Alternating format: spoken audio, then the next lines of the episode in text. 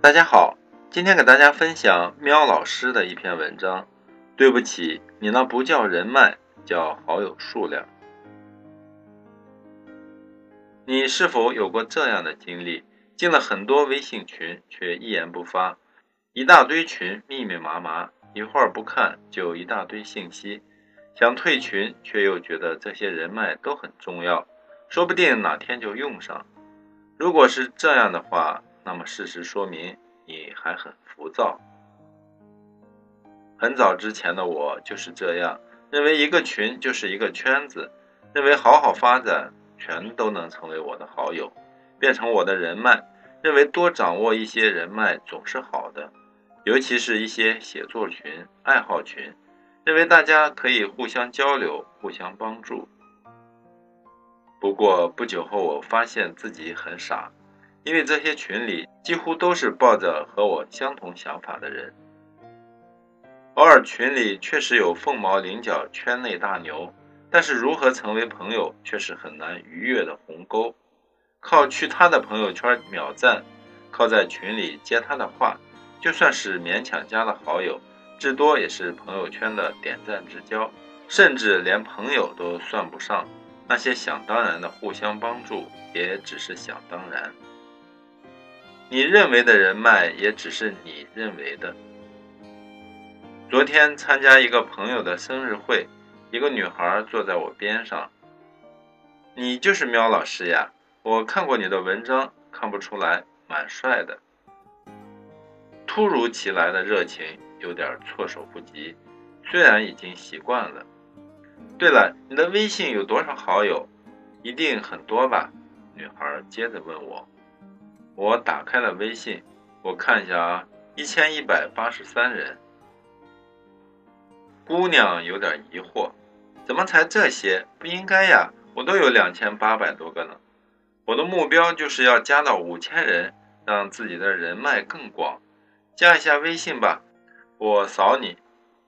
之后的几分钟，女孩一直穿梭在座位间，你能想象到一直在加微信。我们都认为人脉重要，也会花费很多时间和精力投入在拓展自己的人脉上。不过恰恰相反，对于重要性的百分之二十的人脉。却花费了我们百分之八十的精力。我有一个朋友是做编辑的，无论平时工作多累，只要哪里有一个沙龙活动、某某行业的论坛，就一定会参加。见到人聊几句就加微信，为此也花了不少钱，也失去了很多陪伴真朋友的时间。目的就是攒下一些资源和人脉。有一天想改行的时候，能多一些人帮他。他似乎忘记了一件事情：一个人有机会打入一个圈子的时候，如果做不出任何成绩，也只会是这个圈子里的旁观者和边缘人，并不会从中受益。拿我个人来讲，微信里有很多百万粉丝、订阅号运营人员的好友，这些人在我看来并不算是人脉。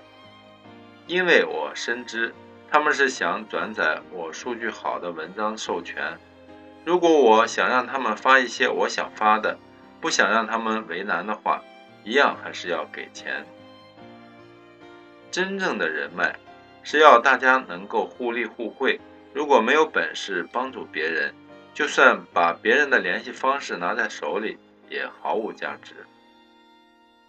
只有自己优秀了，人脉才是人脉。不然，那只能叫好友数量。我有一个朋友小 A，大学留级生，成绩差，总是独来独往，人缘也不好，这就导致了他的大学同学都很不喜欢他，同学微信群也没有加他进来，每次同学聚会也总是忽略他。就在前几天，他的一个项目拿到了 A 轮融资，很多媒体都在报道他。同学群一下炸了锅，同学们也纷纷主动联系他，他的同学甚至都在朋友圈转他的报道。我同学的项目牛啊！